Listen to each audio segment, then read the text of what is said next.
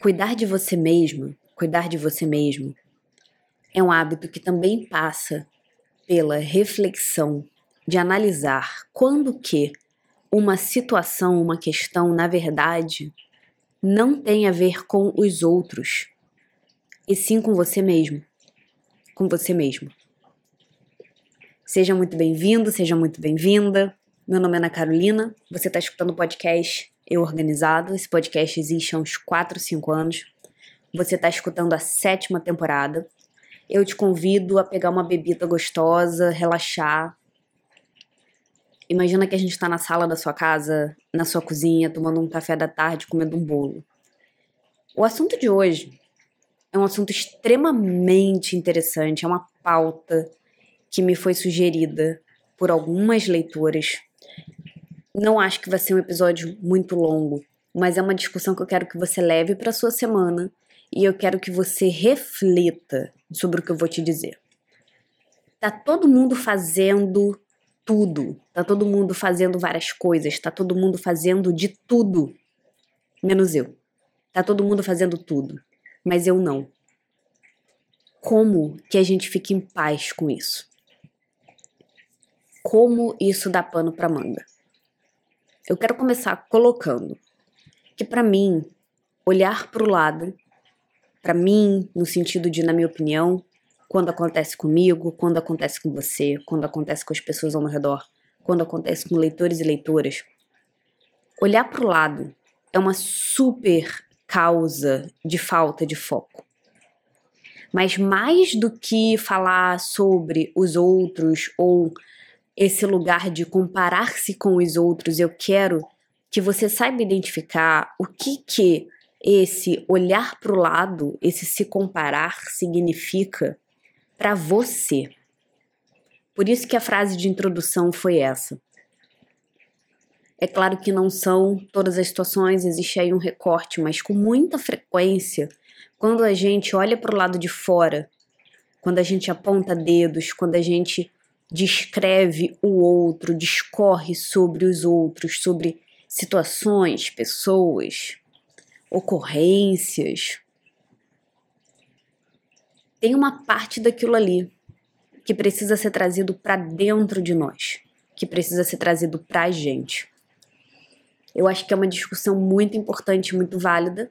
Por que, que nós nos comparamos com os outros, da onde isso vem, para onde isso vai, causas se eu tiver em algum momento do futuro um bom conteúdo de algum terapeuta, psicólogo, psicóloga pensando, falando sobre isso, eu deixo recomendado lá no Instagram.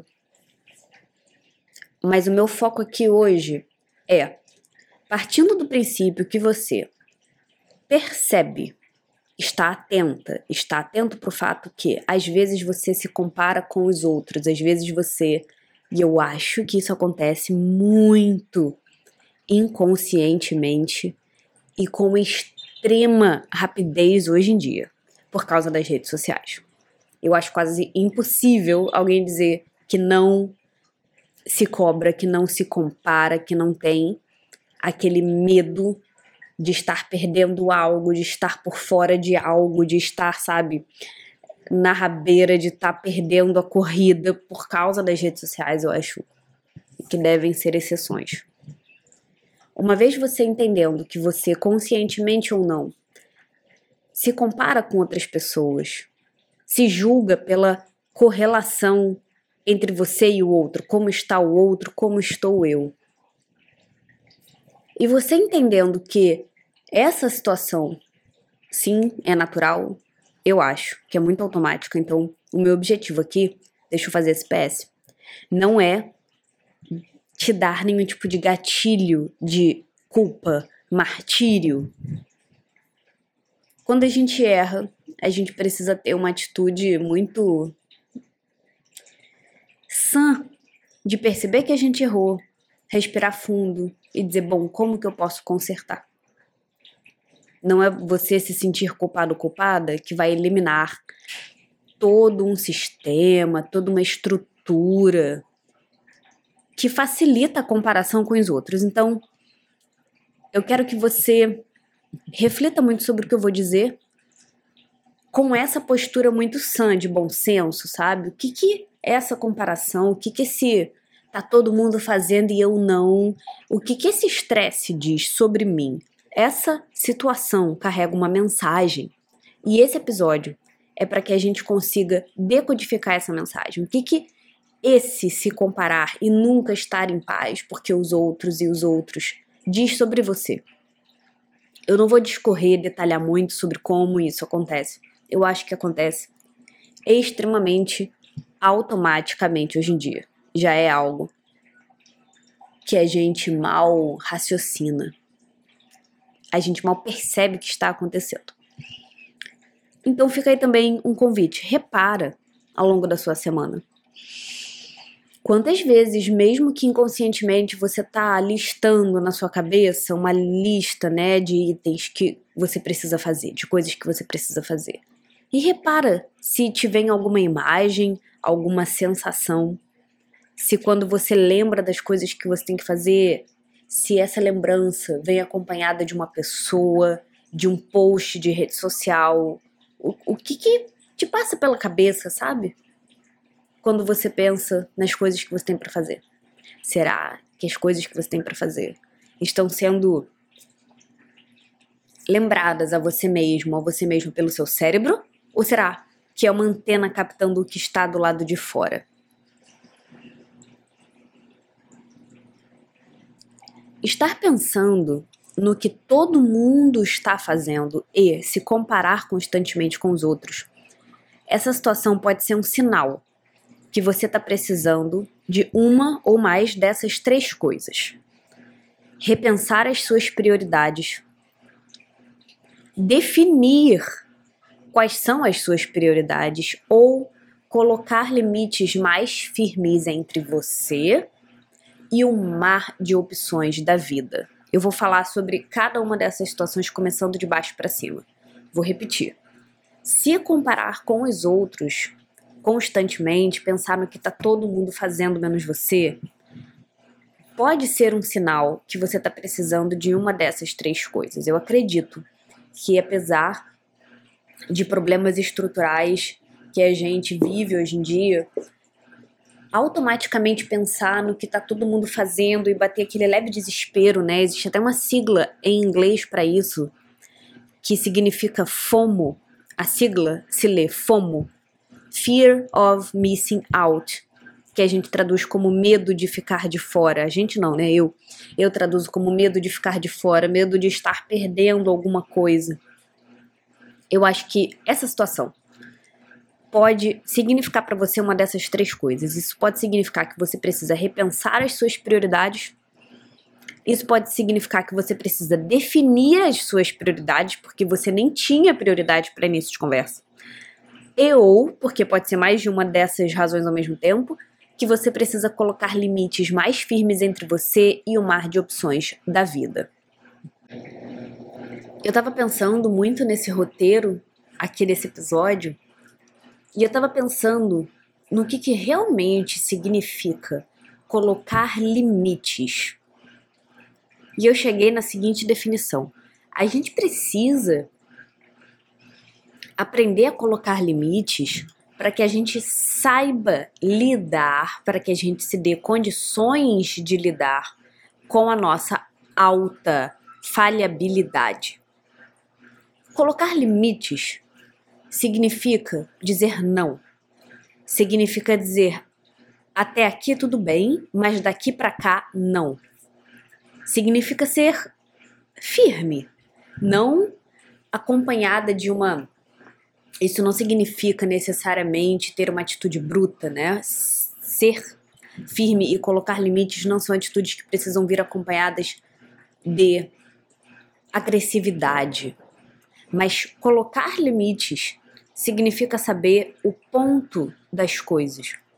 Colocar limites significa dar contornos, significa saber se posicionar. E a gente escuta muito sobre a importância de colocar limite. O que, que eu acho sobre isso? Te explicando um pouco mais sobre se você pensa muito, se você sofre, conscientemente ou não, com esse medo de estar sempre perdendo, de estar sempre para trás, todo mundo faz mais do que eu, todo mundo faz melhor, todo mundo faz coisas mais interessantes do que eu. Pensa se essas sensações estão sendo de alguma forma guiadas por essa necessidade. Pensa se essa necessidade de colocar limites anda fraca para você. Porque eu acredito que algumas situações se apresentam para nós como provas.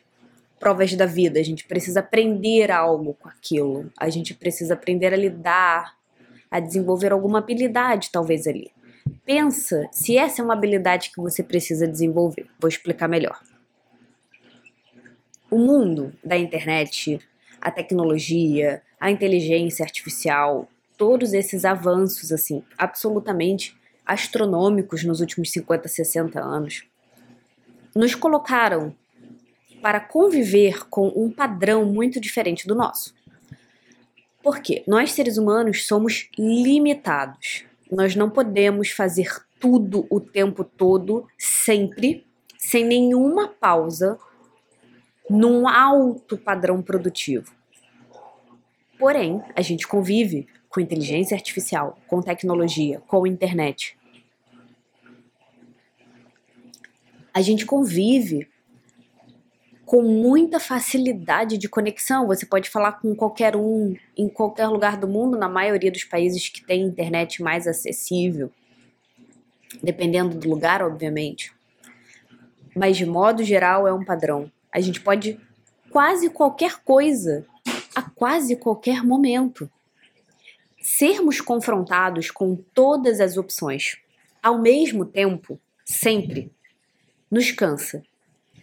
E na minha opinião, eu acho que faz com que a gente olhe por cima da cerca e faça, ainda que não muito conscientemente, com que a gente se compare, com que a gente se meça, talvez com que a gente queira entrar nesse esquema das máquinas. Eu não sou muito dessa bandeira, né, da sociedade do cansaço, de estamos nos transformando em robôs. Eu também não tenho nem estudo suficiente para ter uma opinião muito bem formada sobre isso. Mas pensando assim, de um jeito um pouco mais raso, eu acho que precisar lidar, precisar conviver com todo esse avanço tecnológico de fato, exige de nós mais limites. Eu acho que ver tudo o tempo todo nos lembra que a gente tem virtualmente todas as opções do mundo. É claro que isso é diferente para cada um, dependendo de onde mora, dependendo das condições, dependendo do país, etc. Mas de uma certa forma, né, se você tem uma internet de escada que seja, você tá vendo tudo o tempo todo.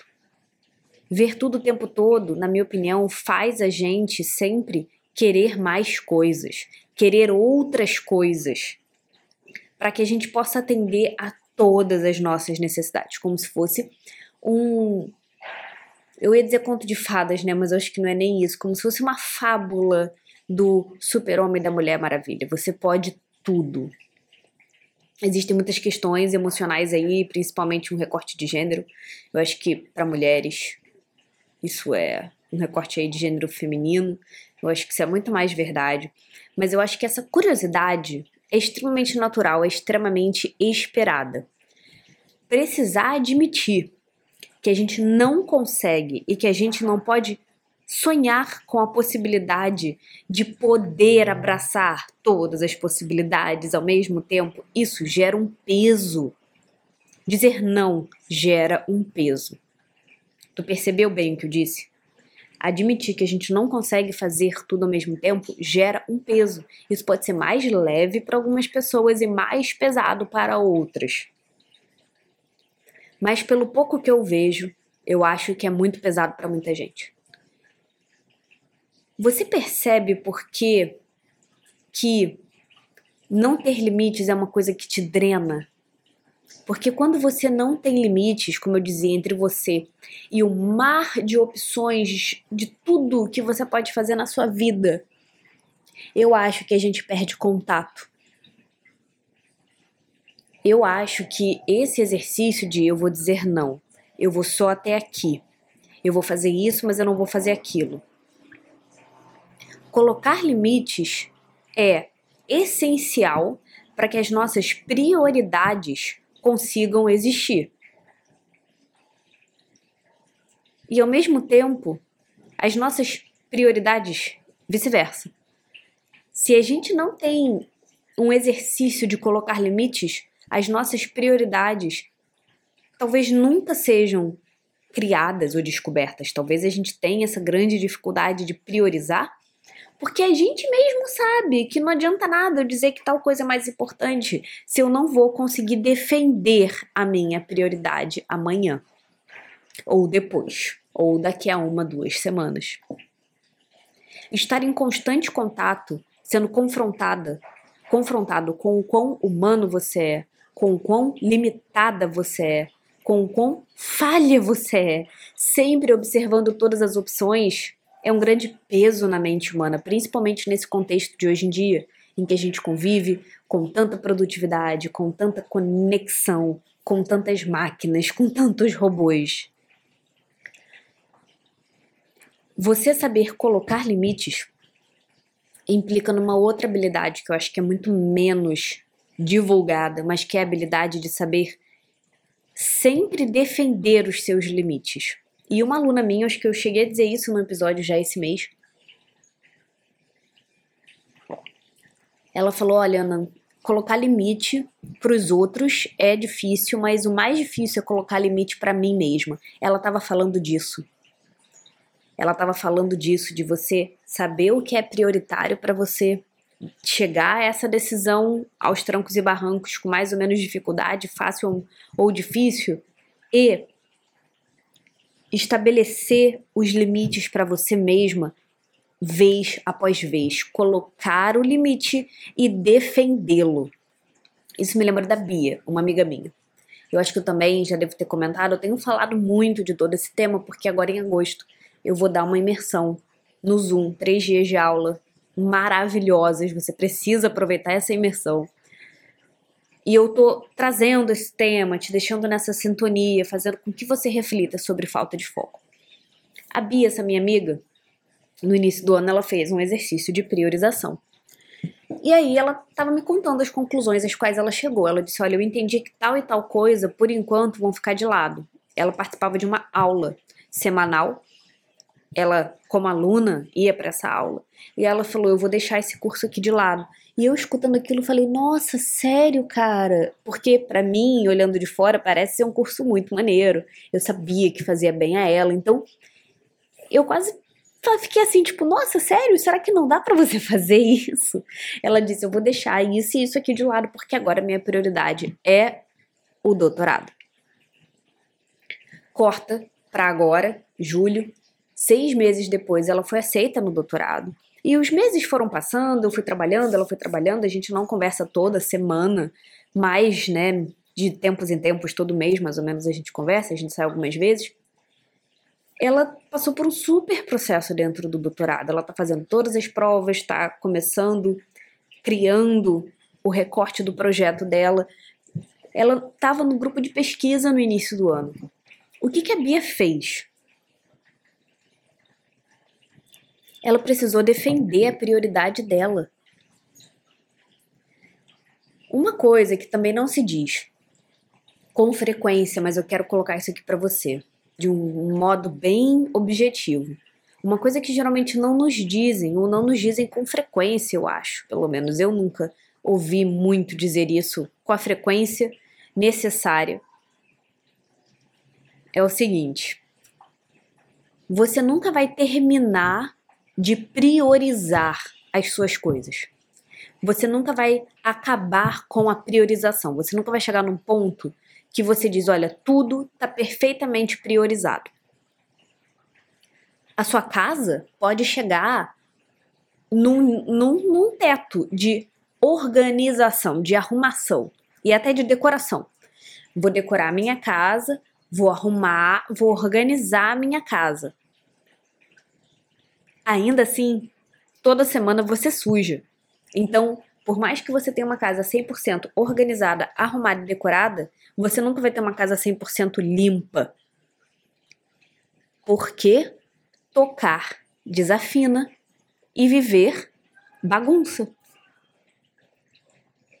Não tenha essa expectativa em relação à priorização. É por isso que o hábito de se organizar é um hábito que precisa ser processual, é um processo. É realmente um hábito que pede uma constância. Porque a priorização precede a organização. Não adianta você organizar, botar tudo no lugar, se você não sabe o que, que é mais importante do que o que. Se você não sabe quais são as suas prioridades. Prioridade aumenta o nosso foco. A priorização tem muito mais a ver com foco do que a organização propriamente dita. Você nunca vai terminar de priorizar as coisas porque a sua vida continua mudando, porque viver bagunça e tocar desafina. Conforme você vive, as coisas mudam. Tudo muda o tempo todo. Logo, você nunca vai estar com tudo estático, 100% priorizado. E é por isso que a gente precisa de tempo.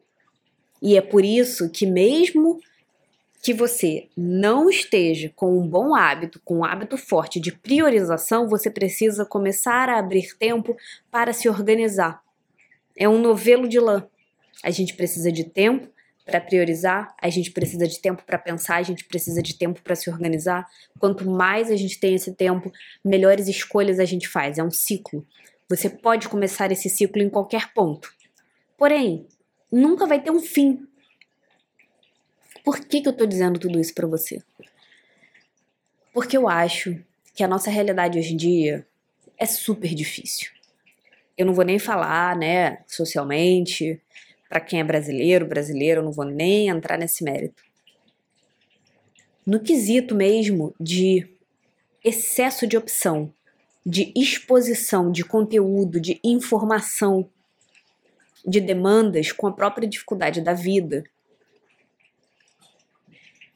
A realidade está bem difícil. Muitas pessoas com condições financeiras com boas vidas sentem essa dificuldade aqui. Eu conheço colegas, amigos, amigas que passam por essa dificuldade de todo mundo estar fazendo tudo o tempo todo e a gente não. Toda vez que você se pegar, ainda que de uma forma quase automática, se comparando com outras pessoas, porque eu não sei você, gente, mas eu demorei muito para perceber que eu me comparava, porque não era uma coisa automática, não era uma coisa assim, consciente do tipo, hum, será que tem almoço para amanhã? O que, que eu vou fazer para almoçar amanhã? Será que tem comida na geladeira? Eu vou fazer uma comida. Não era algo que eu fazia.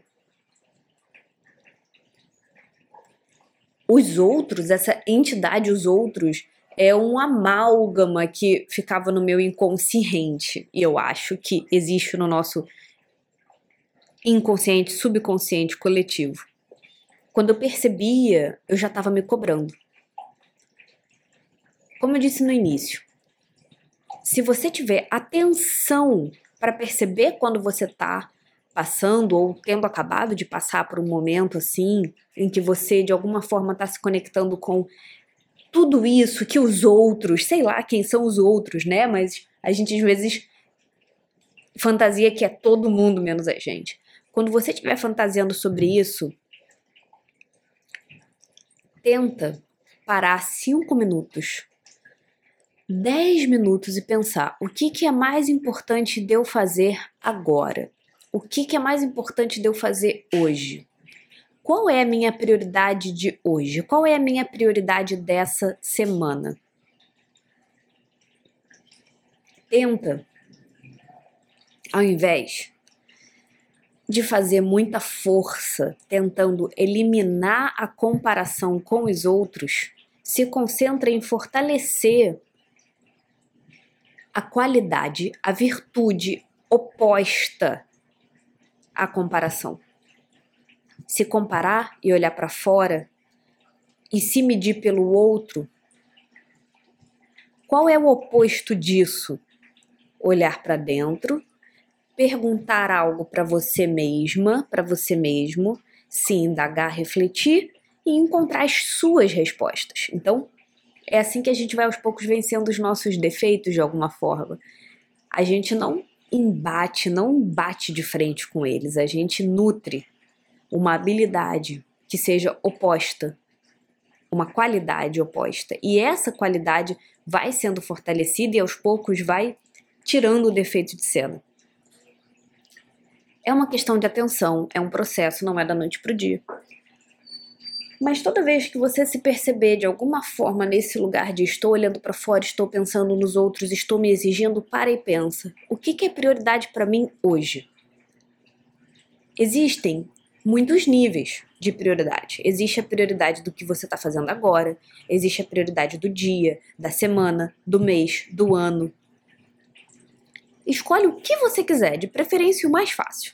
Porque, como eu disse antes, estar se comparando com esse os outros estão fazendo menos eu, geralmente é um sinal de que ou você está precisando repensar as suas prioridades e, desde a última vez que você decidiu que era prioritário na sua vida, alguma coisa ou algumas coisas mudaram e você nem percebeu, ou significa que você está a tempo demais sem fazer uma devida priorização e você está vivendo mais ou menos a sabor do vento. Deixa a vida me levar, vida leva eu. O que aparecer eu faço, eu não faço questão de nada, eu não sei exatamente o que, que eu faria questão. Decidir suas prioridades é decidir, cara, eu faço questão disso. Pode ser mais fácil ou mais difícil, dependendo do que você escolha. Mas, gente, você acha que é fácil decidir que você vai fazer um doutorado? Eu não tô querendo dizer que você precisa priorizar uma coisa grandiosa como a Bia priorizou, porque na minha opinião, um doutorado é uma coisa muito grandiosa.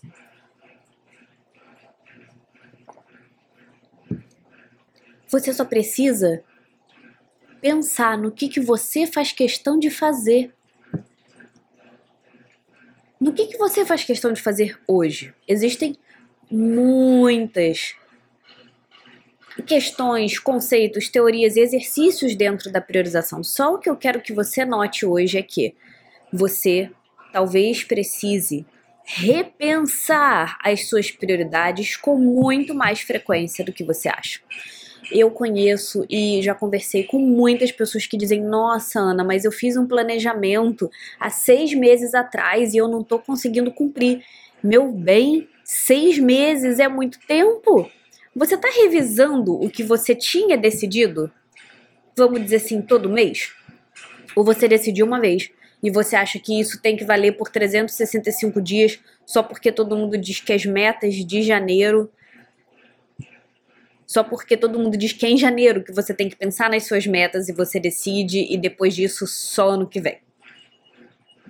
Repensa as suas prioridades. E repensa agora. Me diz se isso fez sentido para você e esteja presente na imersão que vai acontecer daqui a duas semanas. Serão três dias de aulas fechadas. Não vai estar tá no YouTube, não é live. Você só consegue assistir essas aulas se você se inscrever no link que está aqui na descrição do podcast. 7, 8 e 9 de agosto, se você está ouvindo esse episódio depois, me segue lá no Instagram, me cutuca, de repente tem algum outro evento acontecendo, mas para as pessoas que estão sempre assim muito sintonizadas comigo ao vivo, estejam nessas aulas. Estejam nessas aulas. Vai ser uma imersão extremamente reveladora. Eu vou chamar todas as minhas alunas e clientes para essa aula, para você ter uma noção de que é uma aula real, é uma aula profunda, com uma riqueza assim ímpar. 7, 8 e 9 de agosto, de 7 e meia às 9 da noite. Se você se inscrever no link, você vai receber o acesso da aula por e-mail. Ela vai acontecer no Zoom. Eu vou chamar todo mundo para essa aula. Se você é minha aluna e está ouvindo isso, por favor, faça a sua contribuição para com o meu trabalho e para com a causa da organização, chamando uma pessoa para essa aula. Mesmo que a pessoa não vá.